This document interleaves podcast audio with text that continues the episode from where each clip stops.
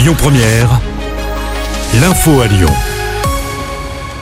Bonsoir à tous. À la une de l'actualité, ce rassemblement contre l'ultra-droite annoncé dans la soirée. Un rendez-vous est donné place de la comédie. Il est à l'origine du collectif Fermons les locaux fascistes et il fait écho à l'agression raciste au couteau du début du mois.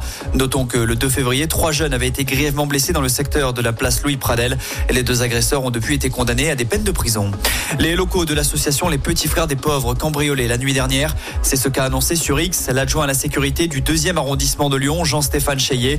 Situé en rez-de-chaussée, le site a été visité et le ou les suspects ont réussi à ouvrir le coffre-fort installé dans un placard.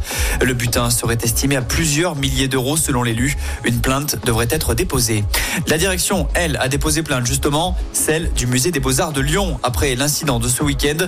On rappelle qu'avant-hier, des militantes écologistes ont aspergé de soupe le tableau Le Printemps de Claude Monet. Elles ont été interpellées puis finalement relâchées. Ces deux jeunes femmes ont gardé le silence durant leurs auditions. La plainte, elle, a été déposée pour acte de vandalisme. Deux enfants rhodaniens contaminés par la bactérie Escherichia coli. D'après BFM TV, ils font partie des 11 victimes de l'année dernière.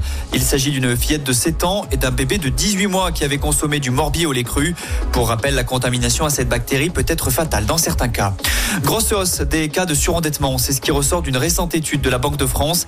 À la suite de l'inflation, le nombre de dossiers déposés a augmenté de 7% dans notre département. C'est un peu moins que dans la région, à savoir 11,3%. Dans le Rhône, cela représente 2900 cas de surendettement en 2023. On passe au sport avec ce superbe week-end pour les Lyonnais. En foot, les Gones ont renversé la vapeur pour l'emporter hier soir. Mené 1-0 à Montpellier, l'OL s'est finalement imposé 2-1. Lacazette et Cacré sont les buteurs rodaniens. 13e, les hommes de Pierre Sage comptent désormais 3 points d'avance sur la place de barragiste.